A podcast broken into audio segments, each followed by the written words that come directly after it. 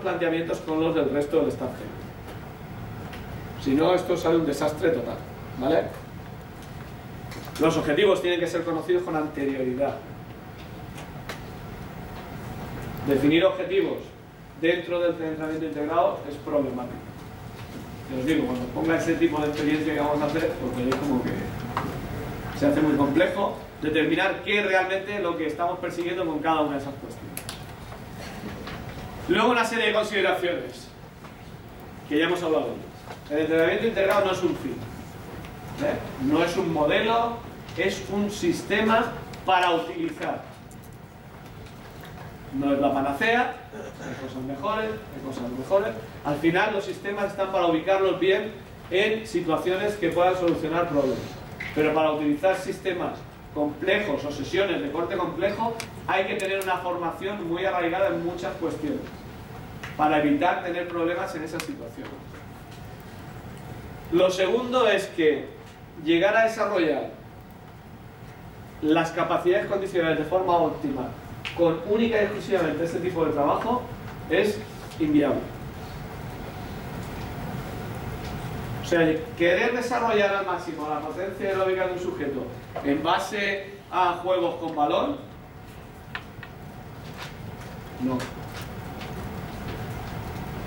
El juego con balón es una parte muy específica del juego en el cual tú tienes que trasladar aquellos tipos de formaciones básicas que has tenido y que te permitan hacerlo. Pero si tú realmente piensas que tienes que mejorar la potencia aeróbica máxima de un jugador de deporte colectivo, lo ideal es que aparte de aquellas situaciones de juego real que tú plantees, lo combines con entrenamiento para la mejora de ese tipo de cuestiones. ¿Vale?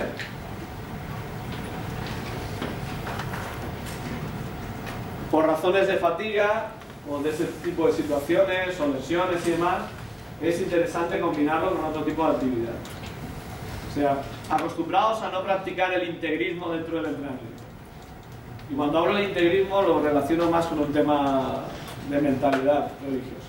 ¿eh? ¿De acuerdo? Entonces hay que ser un poco más permisivos. Con lo cual tenéis que moveros siempre en el ámbito de la combinación de trabajo de los sistemas de manera que solucionen cuestiones. Hoy en día hay muy pocos planteamientos que sean puristas. Es decir, esto es así y siempre va a ser así. Lo ideal es ir utilizando en cada etapa o en cada momento una serie de planteamientos. Y el sistema de entrenamiento integrado es exactamente lo mismo. Son situaciones las cuales te pueden solucionar temas, pero luego hay que trabajar concretamente sobre aquellas cuestiones y carencias que tú tener. O sea que en la combinación de ambas situaciones está lo mejor. ¿Vale?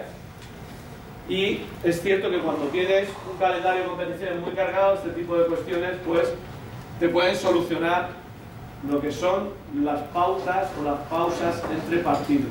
Pero también es cierto que cuando la competición te crea problemas es cuando los deportistas son profesionales. Si los deportistas no son profesionales, la competición te crea bastante pocos problemas o ninguno.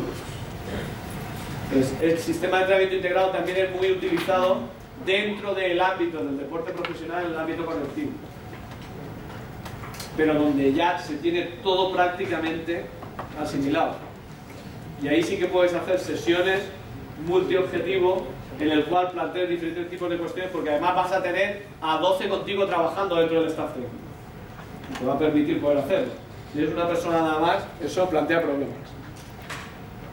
Bueno, eh, a nivel de periodizar ese entrenamiento integrado o de cómo ir integrando ese tipo de situaciones, Habitualmente el entrenamiento integrado, cuando ya tiene cierto nivel el, deportista, se centra en dos factores concretos, que son la técnica y la fuerza. O el entrenamiento integrado dentro del espectro ya del medio y alto nivel, en la actualidad, se fundamenta o se focaliza en entrenamientos de fuerza y técnica.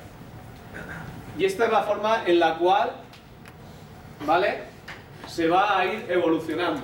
Este es un modelo simple, donde se trabaja cada una de las cuestiones por separado. Esto es un modelo integrado en el cual ya hay un pequeño o una pequeña parte, un pequeño contenido de, eh, un pequeño porcentaje del contenido de ambos que se comparte. Y este es un modelo complejo integrado, que es el que se utiliza en el deporte de alto nivel y además en la aplicación de modelos de microestructuración, que veremos que son las que sigue el deporte colectivo actualmente, es decir, microestructuración a nivel semanal. Este es el planteamiento. Es decir, hay un alto nivel de integración entre los trabajos de fuerza y técnica. Pero estamos ya en el espectro más alto. ¿eh? ¿De acuerdo? Ahí está, hablando de... Una temporada. Ahí está hablando de una temporada. ¿Cómo se podría estructurar una temporada? Los tres. Los tres tipos de trabajo. ¿Vale? El simple, el integrado y el complejo. Si lo hiciera todo dentro de la misma temporada. Esto supone que son deportistas que ya tienen cierto nivel. ¿eh? Pero si yo utilizo la última parte nada más, es decir, si me fundamento en esto nada más, es porque estoy dentro de unos modelos de microestructuración y porque es un deportista o un colectivo de deportistas profesionales.